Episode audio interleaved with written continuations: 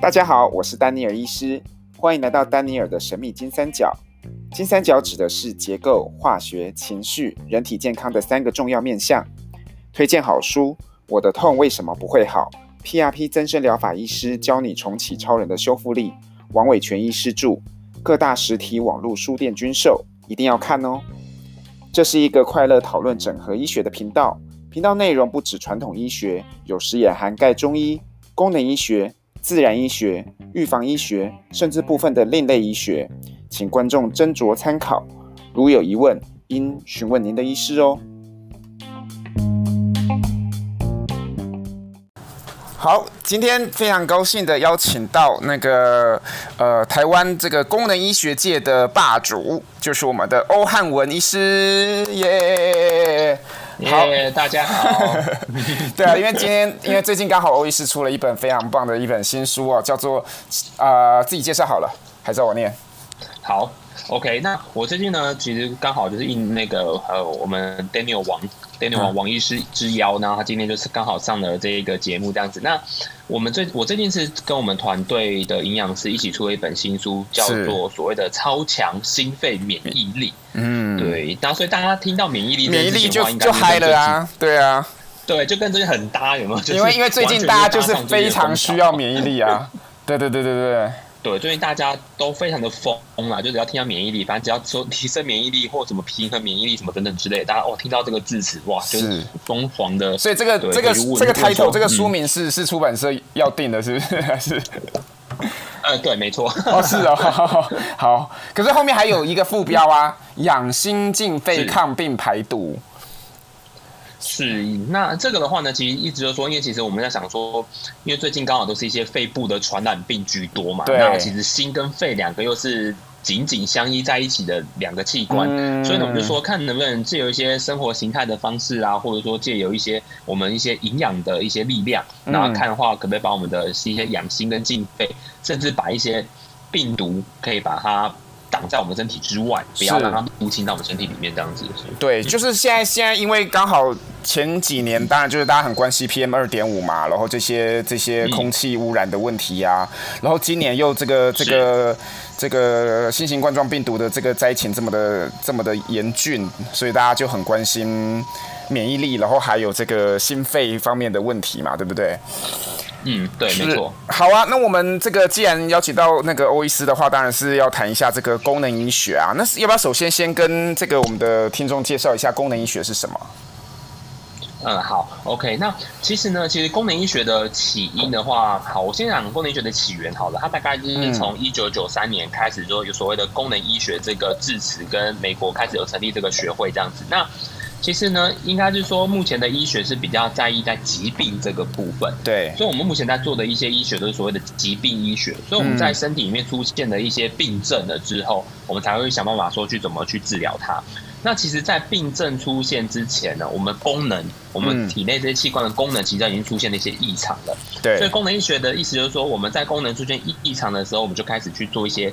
临床的介入，那这些介入呢，并不是说会使用一些药物，嗯，它有可能会去使用到一些营养素，或是我们的生活去改变，嗯，就可以把这个功能去把它矫正回来，以往那个我们就会避免它去往疾病的这条路去去走这样子。所以等于说，我功能医学意思是说去矫正你的功能，嗯，让你的身体的机能目前达到最好的样子。也就是说，呃，如果讲白话文一点的理解，是不是就是说，现在有很多人他他可能去医院检查，然后都跟他讲没事。但是他就是觉得哪里怪怪的，就是觉得身体不舒服，比如说就是觉得很累啊，或者说就是觉得头晕不舒服啊什么的，或者是觉得我呃哪里痛啊，或是什么，就是很多所所谓的哑临床的症状，然后可能是一般医学找不出原因的，那功能医学可能帮得上忙这样子吗？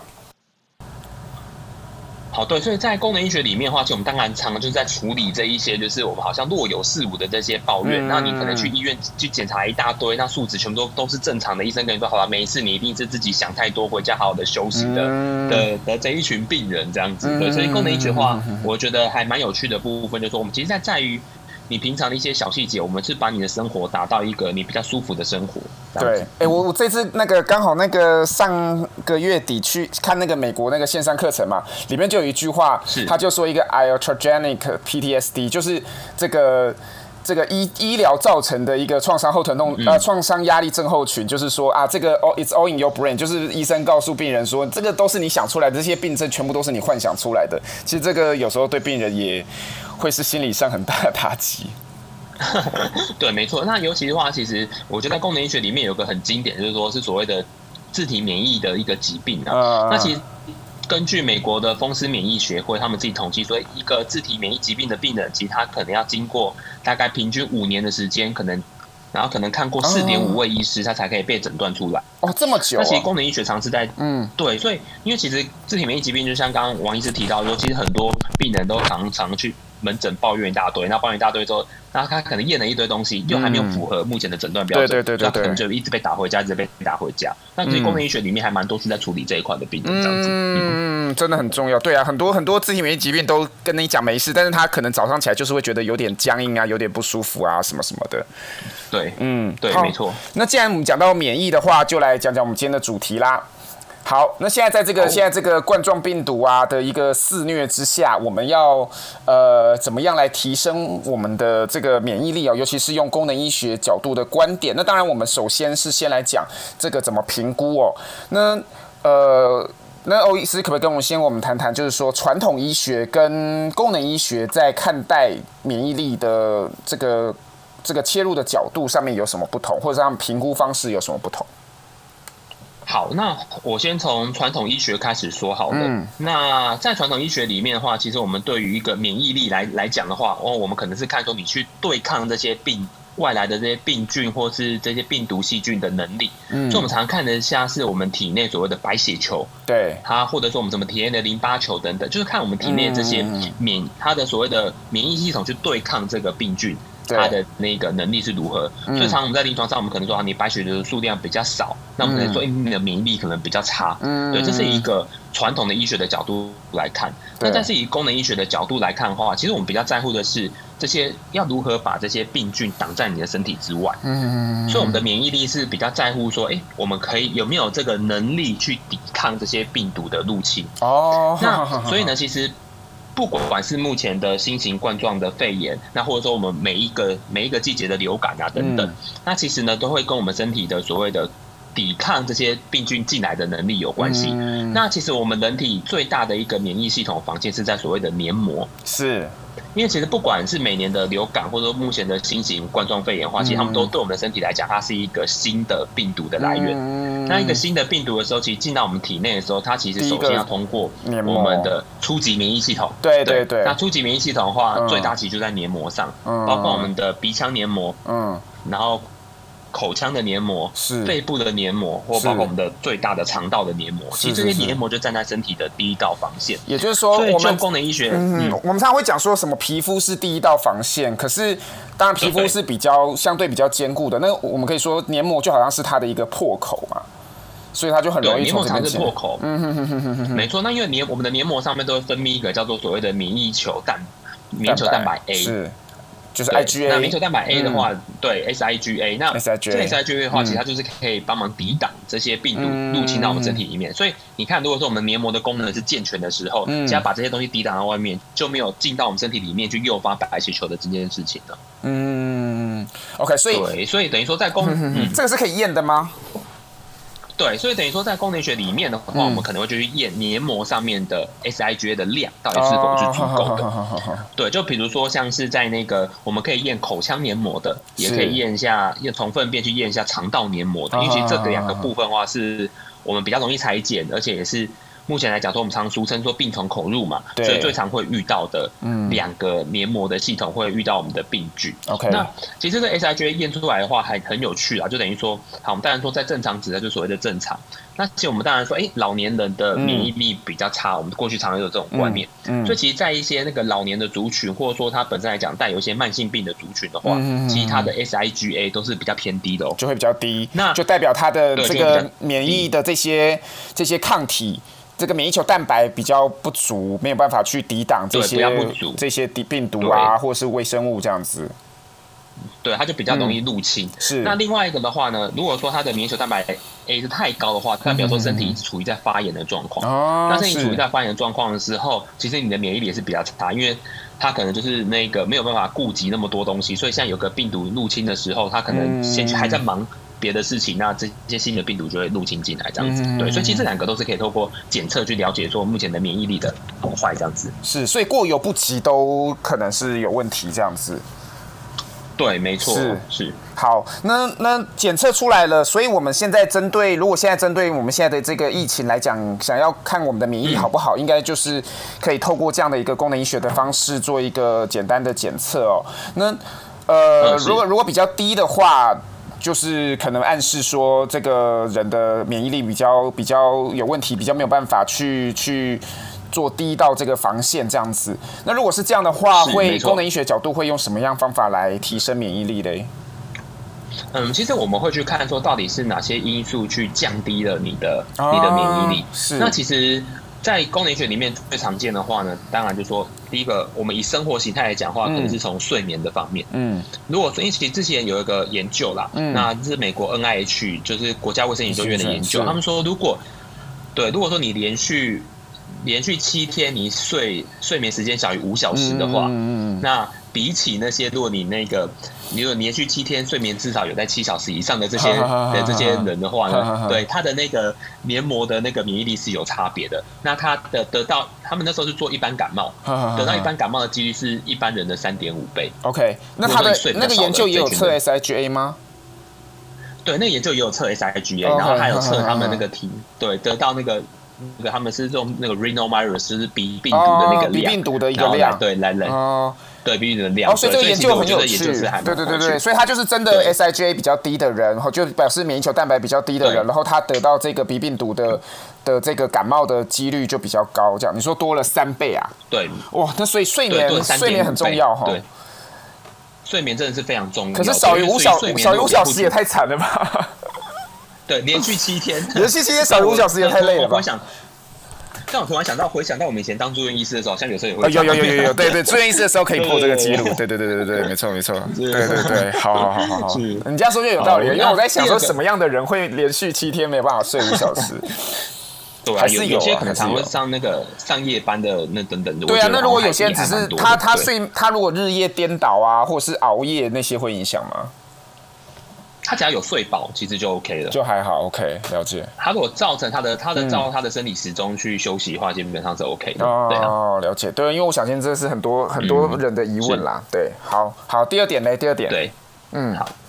第二点的话，大概就是说，如果以生活来讲的话，大概就是压力的控管啊。嗯。因为其实目前来讲，有非常多的研究，就是说，我们当我们在压力比较大的时候，就会去扰乱我们的一个免疫系统。那尤其是在急性的压力底下，就譬如说，哎，我们现在嗯刚好面临到一些急性压力的时候，其实它都会去激发我们体内一些细胞激素。那这些细胞激素一跑出来的时候呢，可能就是扰乱我们整个免疫系统，造成体内一直在发炎。所以这个时候呢，我们的免疫球蛋白反而是会上升的。我知道压力的时候，我们那个 cortisol 就是皮质醇那个会上升嘛？对对，那个也会影响免疫系统，它就会上升。嗯哼哼哼。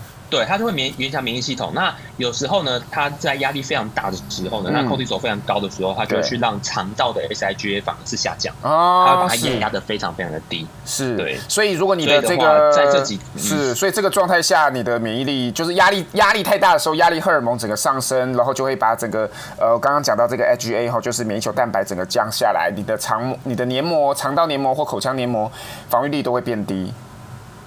对，都会变低，所以这时候病菌就会比较容易来入侵，这样子。是是是，哦，没错，没错。好，OK。是，所以刚刚讲到睡眠跟压力，大概是从。对，那睡眠压力的话，其实我觉得大概就统括的很多啦。嗯、那再来的话呢，可能就是跟饮食上会比较有关系的。嗯、那我知道最近其实还蛮多人都很关心，说到底，哎，我们的饮食应该要吃些什么？啊、大家都在想说，睡眠，我压力就是这么大，我工作这么大，我现在如果又没有办法工作，或又被隔离，整个压力就又更大了啊。然后睡也睡不好，对，没错。对啊，那怎么办？那我能不能的话吃一点东西？可以，所以吃调整，对，应该说，嗯。从饮食上，或者从一些营养素啊，因为最近的话，我觉得还蛮多人在问我说，要我们要如何所谓吃出免疫力，对对对，吃些什么东西才可以有一些免疫力这样子。对，嗯、那其实目前来讲的话呢，像在不管在美国的整合医学会，嗯、或者是说的那个所谓的美国的那个营养营养学营养师协会，他们其实这几天都有发出，对他们这几天都有发出一些建议啦。OK，他们建议怎么样？对，因为。对，应应该说他们在他们的建议里面的话呢，嗯，就是说他们有去透过一些研究或收集一些数据的话，嗯，就是说看哪些东西其实是对于一些那个，嗯，对于一些目前来讲去防、去防、去提升免疫力，然后去预防这些病毒的入侵这样子。是，对。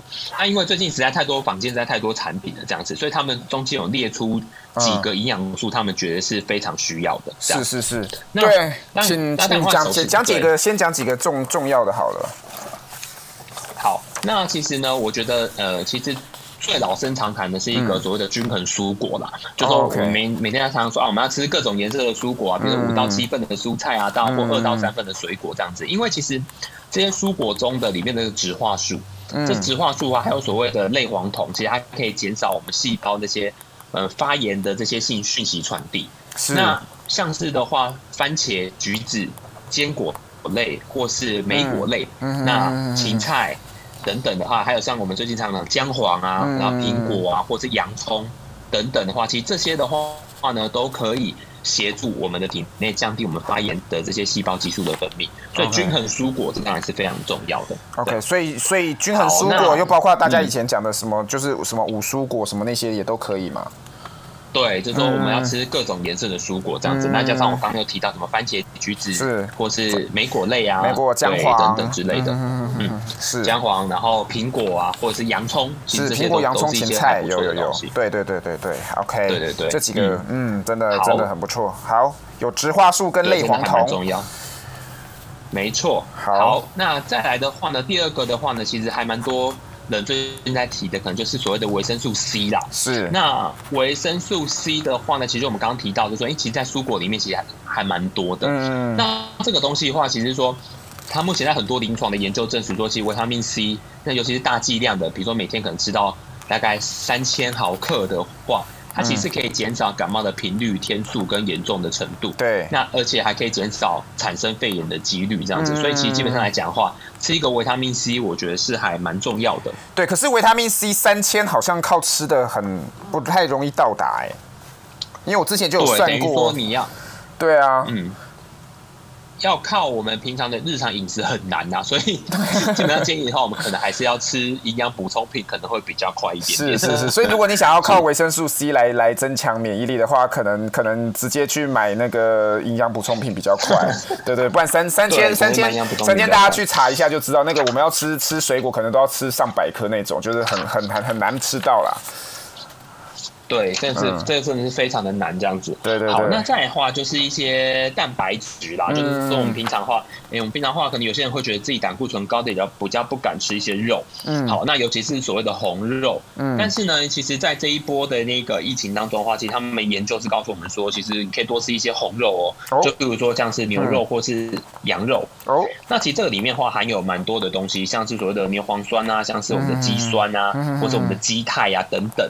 那其实他们会发现说，这些东西都会去增强我们的一个免疫力的防御。那它的话呢，尤其是可以，尤尤其是可以阻挡不管是细菌啊，不管是霉菌、寄生虫，甚至是病毒，尤其是这种冠状病毒的进进到我们身体里面这样子。对，这个这个这个是这个是对很多人来讲是是好消息啊，因为我也蛮爱吃肉的。对对对，蛮爱吃肉的嘛。对，OK。所以就说，对，所以话，所以我前几天在上一个。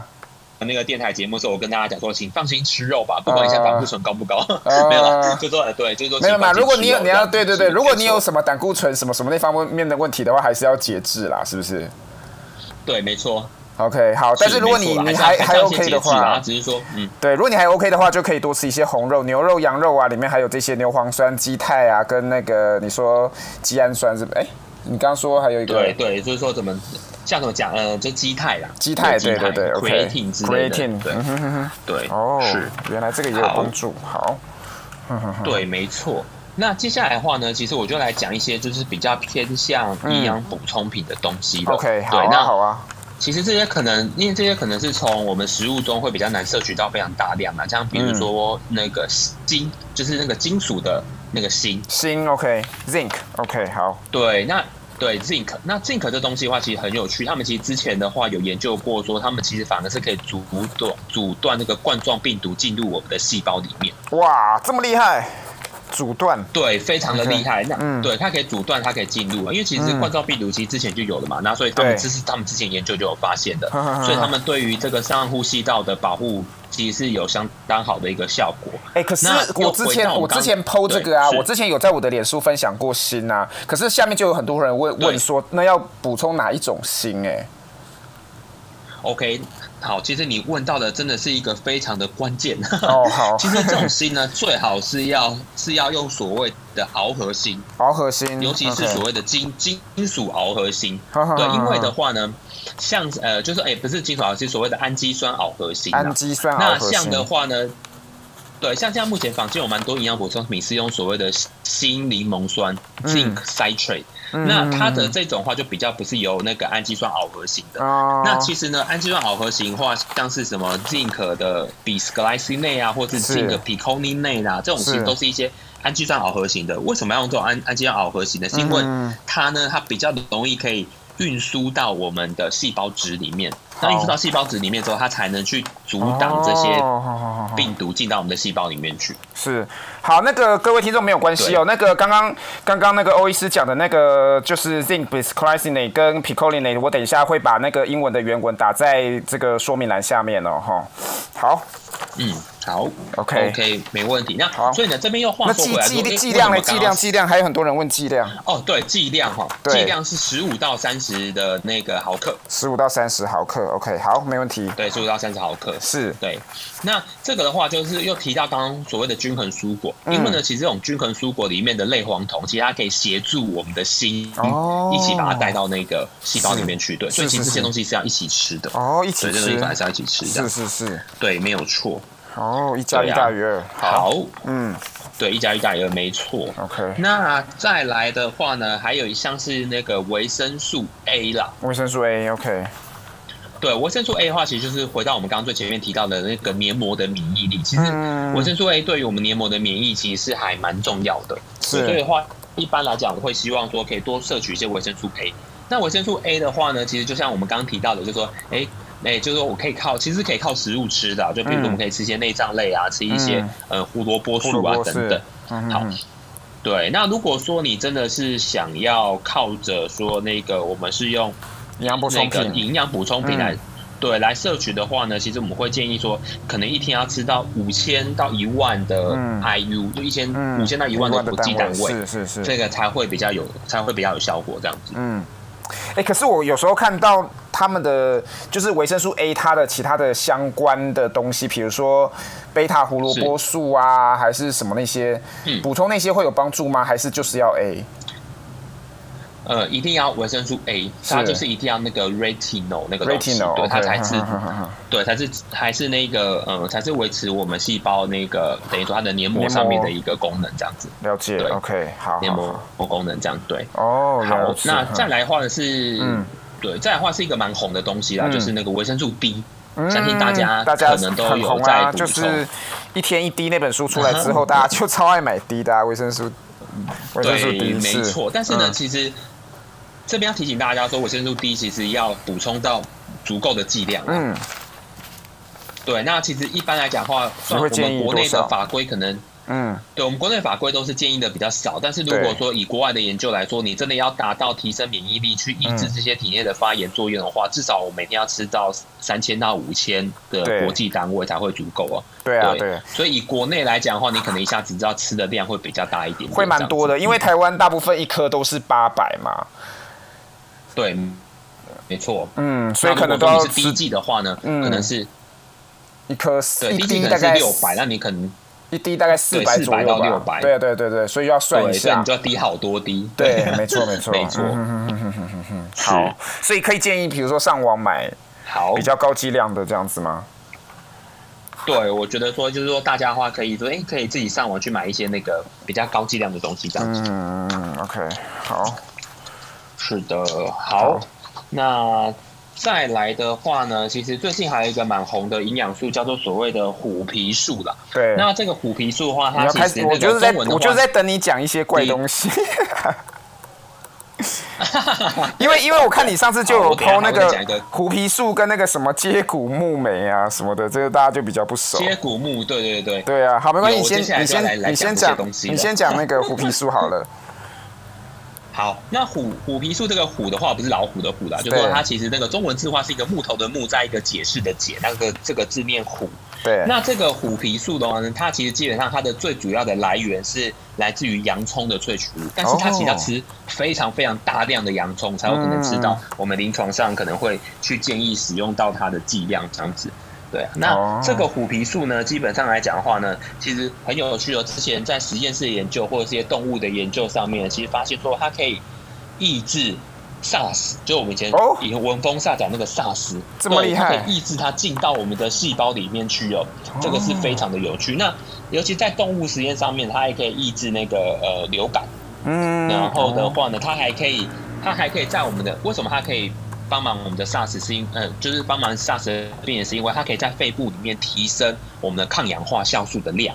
哦，好好好。所以对，所以的话，就它就等于说可以去避免掉我们一些严重的一些那个肺部的伤害，这样子。嗯，哇，好厉害哦！所以以后可以多吃那个黯然销魂饭。里面就有洋葱，那也像我们对，就吃了有洋葱，没错，就可以提升肺部的抗氧化能力，还可以阻止 SARS 跟流感进入，太厉害了。还可以阻止 SARS 哎，这真的，这真的是非常厉害。对啊，因为这次冠状病毒就是跟它算亲戚嘛，还可以阻止 SARS。对对对对对，他们真的有做这个。哇，太厉害了，原来如此哦。我还在想说，虎皮素一般不是被认为是类似抗组织胺的效果吗？对，他们是同一科的嘛。嗯。呃，对，没错。那但是它如果在比较高剂量的话，就比如说我们每天尽量会吃到五百毫克到一千毫克之间的话，其实它就是有这种抗发炎的效果。哦，了解。OK，是。好。那再来的话呢，就是你刚刚提到的接骨木。好，你终于要讲 接骨木了。我记得我在我的粉丝页。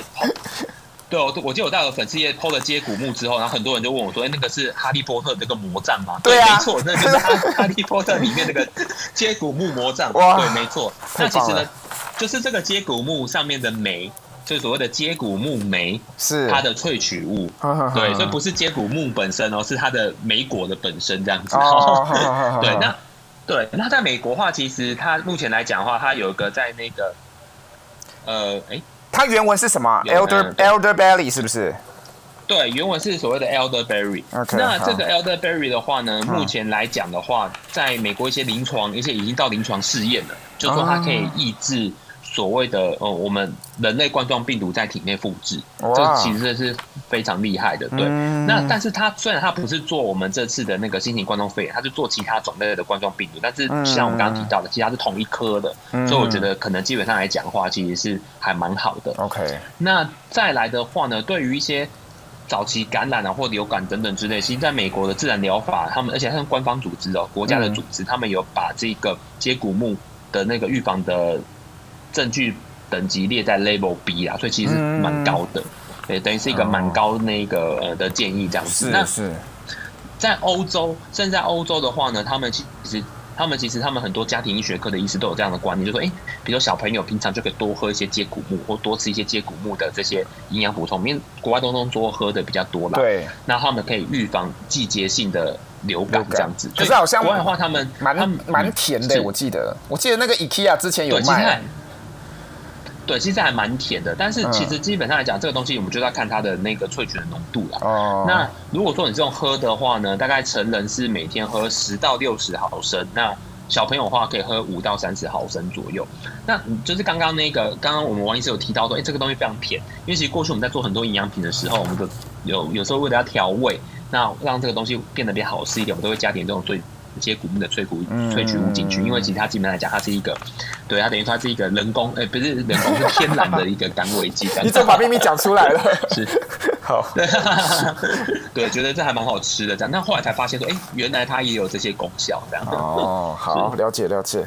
对，好，好，对，就就这样了吗？还应该差不多，还有吗？你你还你还想要再听一个就是更怪的东西？好，来来，我最喜欢听怪东西了。好了，那我们来，那我们再再讲最后一个，最后一个的话呢，也是那个美国营养学会他们建议的，那就是那个奥勒冈。精油哦哦，我知道啊，中文翻奥瑞冈油或叫牛牛质油这样子，Oregano oil。对，牛质油，对，没错。那因为的话呢，这些牛质油的话，那尤其是精油，那你可能你喝下去之后的话，就来讲话，它目前研究是说，对于一些呼吸道的病毒，嗯，那其实就是尤其是像是一般的流感病毒的话，其实它的抑制的效果其实是蛮好的，它就是有个天然的杀病毒的一个效果嘛，对，所以其实美国营养协会他们有建议说，其实如果你想要平常。或者说你真的觉得你有稍微一点点感冒症状的时候，嗯，其实你可以先试着喝这这个奥勒冈精油看看，对。哦，了解。OK，是的。那其他一些大家其实大平常中，比如说我们台湾人印一般印象中觉得说可以提升免疫力的东西，比如说什么灵芝啊、蜂胶啊，或甚至有一些接触功能医学的人或自然医学的人会在想什么紫锥草啊、什么什么那些的嘞。嗯，是。好，那其实刚好这几项话，嗯、我们先撇开中医不讲，不管是像紫锥草或者是蜂胶等等的话，其实都没有被列在这的这些、嗯、呃营养素的建议里面、啊。嗯、那其实呢，因为其实这些的话，这些东西的话，它其实我后来去研究之后发现说，其实我们刚列到这些，不管紫锥花或是蜂胶啊，嗯、或者是说我们那个中药里面这些灵芝等等，嗯。哇，其实他们有时候会让我们一些免疫力有点过度旺盛。哦。那过度旺盛的时候呢，它这个是比较麻烦的一点。哦。对，所以呢，等于说他们这次来，他们等于是真的去调控到所谓的免疫系统去。嗯。那我们刚刚列举的这些营养素化，其实它大部分都是在阻止这些病毒进到我们的身体里面去。那或者是说，嗯。那或者是像维他命 C，它这边高剂量还是有一些杀菌、杀病毒的效果。所以它本来讲，并不是去。改改变我们免疫系统的那个强度，或是那个就是它的强弱，我们没有去把它做改变，因为很担心说有些人真的吃太多的时候会造成一些免疫系统的紊乱，反而造成像我刚提到自体免疫的问题这样子。了解，而且我注意到你提到的像虎皮虎皮素跟接骨木莓，他们针对的研究都是就是真的针对冠状病毒的，虽然说不是这一次的这个 COVID-19，但是至少就是说是同一同一个同一个同一种类的病毒这样子。同一种类病毒，对。而且刚刚大部分提到很多营养素，其实它过去都是有做在不管是黏膜的免疫，或者说是做在呼吸道方面的一些感染疾病等等，对。所以其实我是觉得说，我们也是不要乱就听信偏方，就哎可能多吃一些什么东西等等之类。我觉得大概就是说，照着国外的学者专家他们建议的东西，我觉得这些我们来平常就可以来做一些保护，可能会是比较好的这样子。是哇，今天真是太好了，收收获太多了，就是哇，真的听到 听到欧医师讲这么多这个有趣的东西，然后而且是非常全面、非常均衡的一个一个一个观点哦。所以大家记得，除了饮食之外，不要忘记我们一开始讲的两个东西。除了饮食之外，还有两个东西非常的重要，一个就是睡眠，还有另外一个就是压力哦。所以我知道大家都很想要，就是压力，想说单纯单纯去吃什么营养补充品就好，好，但是你如果忘记了你的根本哦，你如果还是睡得很不好。或者是压力一直处于非常大的状态，你的免疫力还是有可能会因此而低下。嗯，是没错。嗯，好啊。对，好。那那那那那个最后就是问一下欧医师，对这次疫情有没有你的一些其他的想法或观察？你想跟大家讲的有吗？嗯对，因为其实我觉得就是说，其实我还是回到我们最一开始啊，在讲那个免疫力这件事情。因为其实我们现在我们政府当然是说希望大家就是勤洗手啊，保持社交距离。那其实这个就只是，这这这就是说，当然这是非常重要，去避免这病菌的传播。但是我觉得，呃，提升自己的免疫力这件事情，真的还是蛮重要，就阻挡病毒入侵这件事情真的是非常重要。因为毕竟你想说，哎。像我最近常看一些新闻，比如说什么九十九岁的英国老兵啊，或者是说一百多岁的那个安养院的人类，其实他们还是被感染，但他们还是可以顺利的，他们还是可以顺利的那个出院。那我觉得那个就跟嗯对，那可是还是有些人的话，他可能还是很年轻，然后可能但是他可能本身来讲肥胖或者慢性病居多，他还是这样子就抵挡不了这个病毒这样子。所以其实我觉得跟年纪什么等等都没有关系，大概就是跟我们体内的免疫力会有很大的关联性啊。对，所以。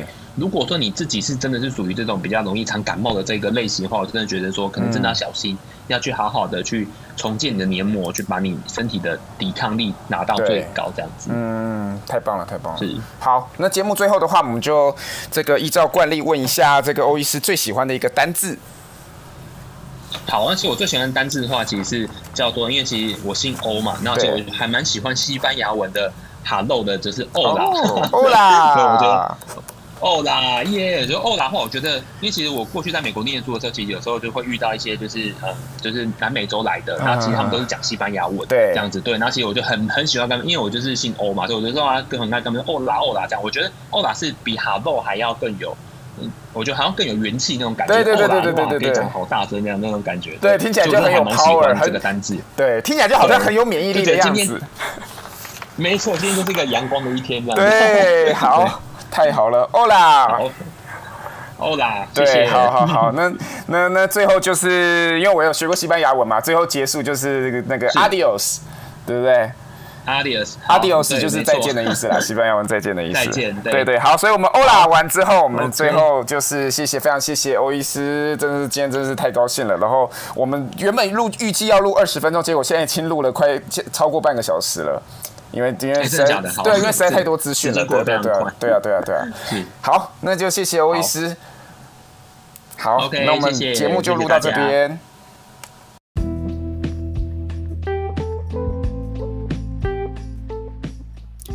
感谢您今天的收听，喜欢我的频道，记得订阅、留言、点赞、分享给你所有的朋友。丹尼尔的神秘金三角，我们下次见。